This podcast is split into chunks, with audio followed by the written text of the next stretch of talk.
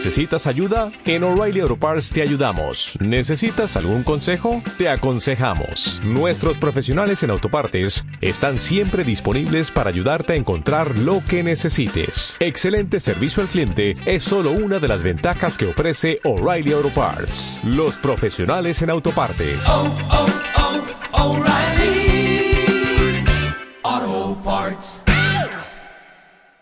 Capítulo V. Del tribunado. Cuando no se puede establecer una exacta proporción entre las partes constitutivas del Estado, o cuando algunas causas indestructibles alteran sin cesar sus relaciones, se instituye entonces una magistratura particular que no haga un cuerpo con las demás, que vuelva a colocar a cada término en su respectiva relación y que forme una unión o término medio, ya sea entre el príncipe y el pueblo, ya entre el príncipe y el soberano, o bien entre ambas partes a la vez, si es necesario. Este cuerpo, al cual llamaré tribunado, es el conservador de las leyes y del poder legislativo. Sirve a veces para proteger al soberano contra el gobierno, como hacían en Roma los tribunos del pueblo. A veces para sostener el gobierno contra el pueblo, como en la actualidad en Venecia el Consejo de los Diez. Y a veces para mantener el equilibrio por una y otra parte, como hacían los eforos en Esparta. El tribunado, no es una parte constitutiva del Estado, y no debe tener ninguna porción del poder legislativo ni del ejecutivo. Pero por esto mismo es mayor su poderío. Porque sin poder hacer nada, puede impedirlo todo. Y es más sagrado y reverenciado, como defensor de las leyes, que el príncipe que las ejecuta y que el soberano que las da. Viose esto con evidencia en Roma, cuando estos orgullosos patricios, que siempre despreciaron a todo el pueblo, se vieron precisados a humillarse delante de un simple oficial del pueblo, que no tenía ni auspicios ni jurisdicción.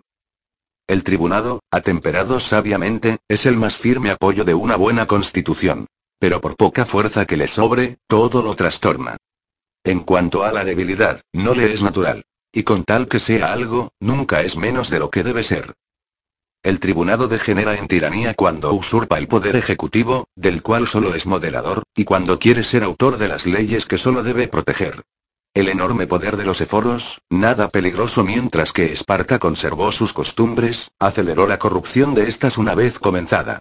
La sangre de Agis, derramada por estos tiranos, fue vengada por su sucesor. El crimen y el castigo de los eforos apresuraron igualmente la pérdida de la república. Y después de Cleómenes, ya Esparta no fue nada. Roma pereció también por la misma causa. El excesivo poderío de los tribunos, usurpado por grados, sirvió en fin, con la ayuda de las leyes establecidas en favor de la libertad, de salvaguardia a los emperadores que la destruyeron. En cuanto al Consejo de los Diez en Venecia, es un tribunal sanguinario, detestado tanto de los patricios como del pueblo, y que lejos de proteger decididamente las leyes, solo sirve, después de envilecerlas, para descargar tenebrosamente unos golpes que nadie se atreve a percibir. El tribunado, del mismo modo que el gobierno, se debilita por la multiplicación de sus miembros. Cuando los tribunos del pueblo romano, en número de dos al principio, y después de cinco, quisieron doblar este número, el Senado se lo permitió, seguro de contener a los unos por medio de los otros. Lo que no dejó de suceder. El mejor medio para prevenir las usurpaciones de un cuerpo tan temible, medio de que hasta ahora ningún gobierno se ha valido, sería el de no hacer este cuerpo permanente, sino determinar los intervalos durante los cuales debería quedar suprimido. Estos intervalos, que no deben ser tan grandes que dejen tiempo para que se arraiguen los abusos, pueden ser establecidos por la ley, de modo que se puedan abreviar en caso de necesidad por medio de comisiones extraordinarias. Este medio me parece que no tiene inconvenientes, porque, como tengo dicho, no siendo el tribunado parte de la Constitución, puede ser suprimido sin que ésta se resienta. Y me parece también eficaz, porque un magistrado restablecido de nuevo no funda su poder en el que tenía su predecesor, sino en el que le da la ley. Capítulo sexto. De la dictadura. La inflexibilidad de las leyes, que no permita que se modifiquen según las circunstancias, puede hacerlas perjudiciales en ciertos casos, y causar de este modo la pérdida del Estado en una crisis. El orden y la lentitud de las formalidades exigen un espacio de tiempo que las circunstancias a veces no permiten. Pueden presentarse mil casos para los cuales nada ha determinado el legislador. Y es necesario tener la previsión de que no es posible preverlo todo. No debe pues intentarse el afianzar las instituciones políticas hasta el punto de renunciar a la facultad de suspender su efecto. Hasta la misma Esparta dejó dormir sus leyes. Pero solamente los mayores peligros pueden compensar el de alterar el orden público, y jamás se ha de suspender el poder sagrado de las leyes sino cuando se trata de la salud de la patria.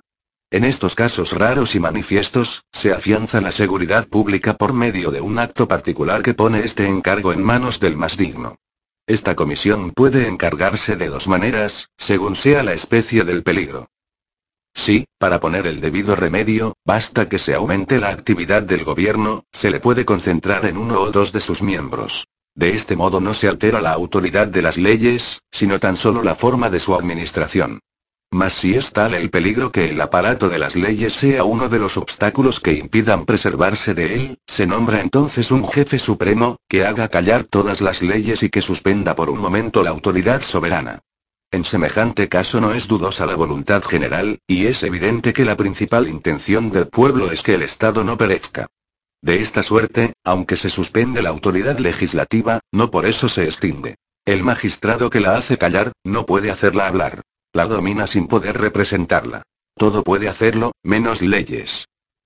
El primer medio se empleaba por el sentado romano, cuando encargaba a los cónsules, por medio de una fórmula consagrada, que mirasen por la salud de la república. El segundo tenía lugar cuando uno de los dos cónsules nombraba un dictador. Costumbre que Roma había adoptado de la ciudad de Alba. En el principio de la República se recurrió con frecuencia a la dictadura, porque no tenía el Estado bastante estabilidad para poder sostenerse con la sola fuerza de su constitución. Como las costumbres hacían entonces superfluas muchas precauciones que hubieran sido necesarias en otro tiempo, no se temía ni que abusase un dictador de su autoridad, ni que intentase guardarla más tiempo del señalado. Parecía por el contrario que tan grande poder fuese insoportable, tanta era la priesa que el que lo tenía se daba en dejarlo, como si hubiese sido demasiado pesado y peligroso el ocupar el puesto de las leyes.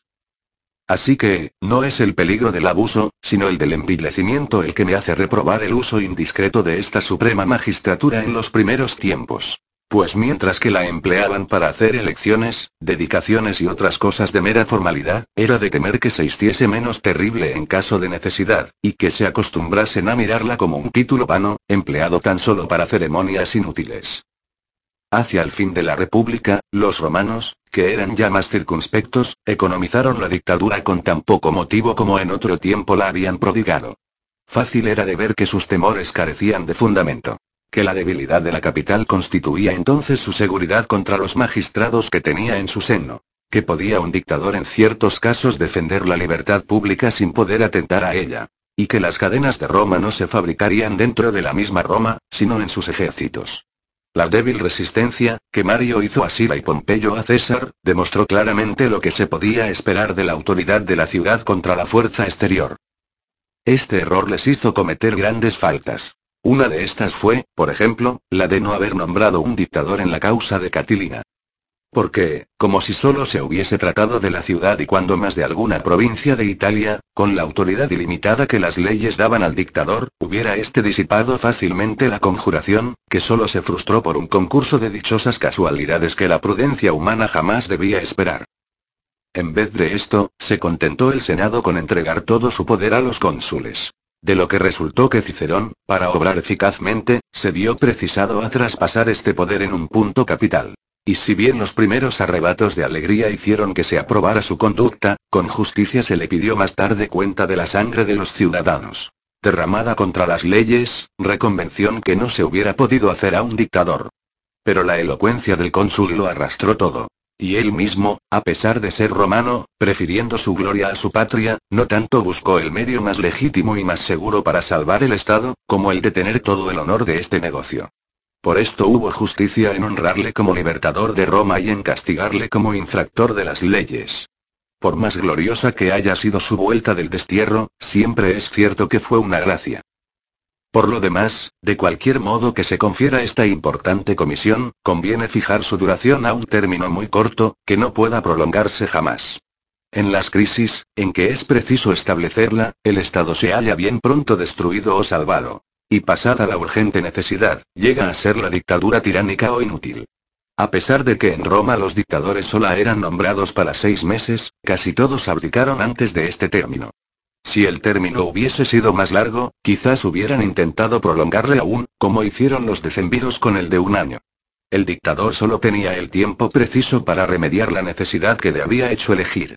Pero no le tenía para formar otros proyectos. Capítulo séptimo. De la censura. Así como la declaración de la voluntad general se hace por medio de la ley, así también la declaración del juicio público se hace por la censura, la opinión pública es una especie de ley cuyo ministro es el censor, y éste no hace más que aplicarla a los casos particulares, a imitación del príncipe. Lejos pues de que el tribunal del censor sea el árbitro de la opinión del pueblo, no es más que su declarador. Y luego que se aparta de ella, sus decisiones son vanas y de ningún efecto. Inútil es distinguir las costumbres de una nación de los objetos de su estimación. Porque todo esto proviene del mismo principio, y se confunde por necesidad. En todos los pueblos del mundo, no es la naturaleza, sino la opinión la que decide sobre la elección de sus gustos. Rectificad las opiniones de los hombres y sus costumbres se purificarán por sí mismas. Siempre se quiere lo bueno o lo que se tiene por tal. Pero al formar este juicio es cuando uno se engaña, y de consiguiente este es el juicio que debe ser arreglado. El que juzga de las costumbres, juzga del honor. Y el que juzga del honor, toma su ley de la opinión. Las opiniones de un pueblo nacen de su constitución. Aunque la ley no determine las costumbres, la legislación las hace nacer. Cuando se debilita la legislación, las costumbres degeneran. Pero en tal caso el juicio de los censores no hará lo que no haya hecho antes la fuerza de las leyes. De aquí se sigue que puede la censura ser útil para conservar las costumbres, jamás para restablecerlas. Estableced censores mientras las leyes conserven su vigor. Luego que éstas le han perdido, es un caso desesperado. Nada legítimo tiene fuerza cuando las leyes ya no la tienen. La censura mantiene las costumbres, impidiendo que las opiniones se corrompan, conservando la rectitud de estas por medio de sabias aplicaciones, y a veces también fijándolas cuando todavía están inciertas. El uso de segundos en los duelos, usado hasta con furor en el reino de Francia, quedó abolido por estas solas palabras de un edicto del rey. En orden a los que tienen la cobardía de buscar segundos. Este juicio, anticipándose al del público, lo determinó de un golpe. Pero cuando los mismos edictos quisieron decidir que también era una cobardía el desafiarse, lo que es muy cierto, si bien contrario a la opinión general, el público se burló de esta decisión, sobre la cual había ya formado su juicio. Ya en otra parte he dicho que no estando la opinión pública sujeta a la violencia, no debe haber ningún vestigio de esta en el tribunal establecido para representarla. Nunca admiraremos cómo se merece el arte con que este resorte, perdido enteramente entre los modernos, era puesto en planta por los romanos, y aún mejor por los lacedemonios. Habiendo un hombre de malas costumbres dado un buen parecer en el Consejo de Esparta, los eforos, sin hacer caso de él, hicieron proponer el mismo dictamen a un ciudadano virtuoso. Qué honor para el uno, qué borrón para el otro, sin haber dado ni alabanza, ni vituperio a ninguno de los dos. Unos borrachos de Samos ensuciaron el tribunal de los edios. Al día siguiente, fue permitido a los samnitas por un edicto público el ser sucios. Un verdadero castigo hubiera sido menos severo que semejante impunidad. Cuando Esparta había decidido lo que era o no honesto, la Grecia no apelaba de sus juicios.